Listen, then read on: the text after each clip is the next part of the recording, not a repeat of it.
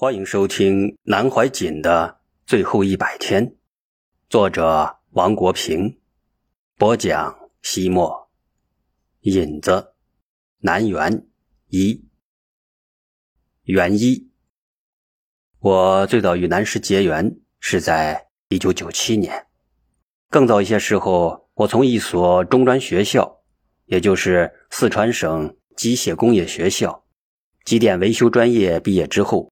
分配至位于四川省都江堰市的四川都江机械厂。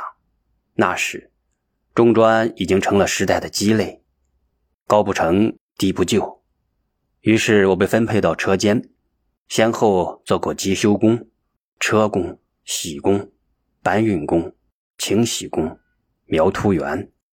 车间强负荷的劳动带来的身体疲惫倒在其次，曾经的远大抱负。和满腔热血，在冰凉的铁皮与现实面前渐渐冷却。此时内心的焦虑、纠结、彷徨、迷茫和空虚，才是致命的痛苦。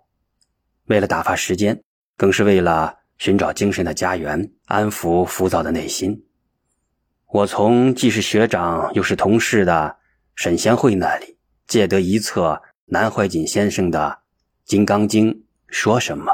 翻开枫叶，就被印在勒口的四句偈子：“凡所有相，皆是虚妄。若见诸相非相，即见如来。”深深的打动。吾以醍醐灌顶，一读便不忍释手。从此开始关注佛教与佛学了。元二，十六年前，当我在都江堰市。灵眼山脚阅读那些闪耀着禅性光芒的文字时，我没有想到，五十多年前，中央军校青年教官南怀瑾与一代禅门大德袁焕先已经在这里意外相逢，在一座叫做灵岩寺的唐代寺庙里成就了一段旷世佛缘。而我有缘得以知道这段往事，则是因为我的一位忘年交，著名的。考古学家、道教学的泰斗王家佑先生。多年前，我与王家佑先生一见如故。他虽然整整比我大了五十岁，但先生不以年长与博学自傲，始终与我以平辈论，称我王哥，视为忘年之交。二零零五年七月十一日，我与王家佑、李富华朱先生在河边喝茶。王先生诙谐幽默，妙语连珠。闲谈之中，他突然问我：“王哥，你晓不晓得我在灵岩山上读过书哦？以前灵岩寺中有个灵岩书院，是著名学者李元成先生办的。我在里面读了几个月书。有次我还看见南怀瑾也在山上，每天背把剑，在空地上习武。”王家佑先生的一席话，当场就震惊了我。那时，我只知道对南先生的学问佩服的五体投地，因为当时消息闭塞，网络远不如现在发达，加之图书上也不流行印上作者简介，所以我一直以为南怀瑾肯定是一位已经离我们远去的大师，而万万没有想到，他竟然与王家佑先生是同时代人。我当时表面平静，内心狂喜。难道南先生还在人世？元三。从此，我开始搜寻南怀瑾先生与灵岩山那段如烟往事。从故纸堆里，我找到了关于南先生与灵岩寺的只言片语。然而，这些遗落在历史深处的痕迹，足以让一座山重新醒来。这么多年来，我一直在默默的关注南先生，有了一些难得的收获，同时也有一些往事因为岁月的远去而日渐模糊。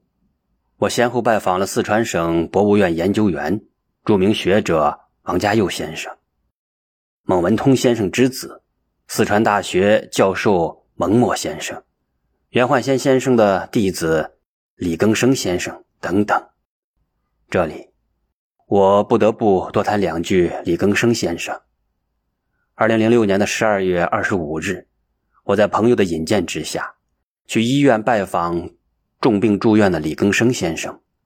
九十六岁的他在病床上艰难地回忆起了灵岩山和维摩经舍的往事。尽管谈话极为的吃力，但他却显得十分的高兴，仿佛在等一个相约多年的朋友。第二天凌晨。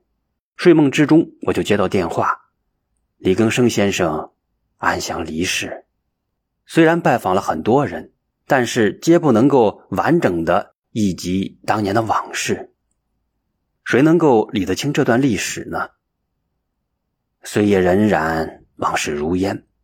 放眼望去，可能唯有当年的当事人南怀瑾先生能够勾陈这段近六十年前的旧事了。而先生乃一代大家，学贯古今，名动宇内，拜访者如过江之鲫，且不乏高贤大德、名流鸿儒。晚生如我，心里哪敢萌生一见之缘呢？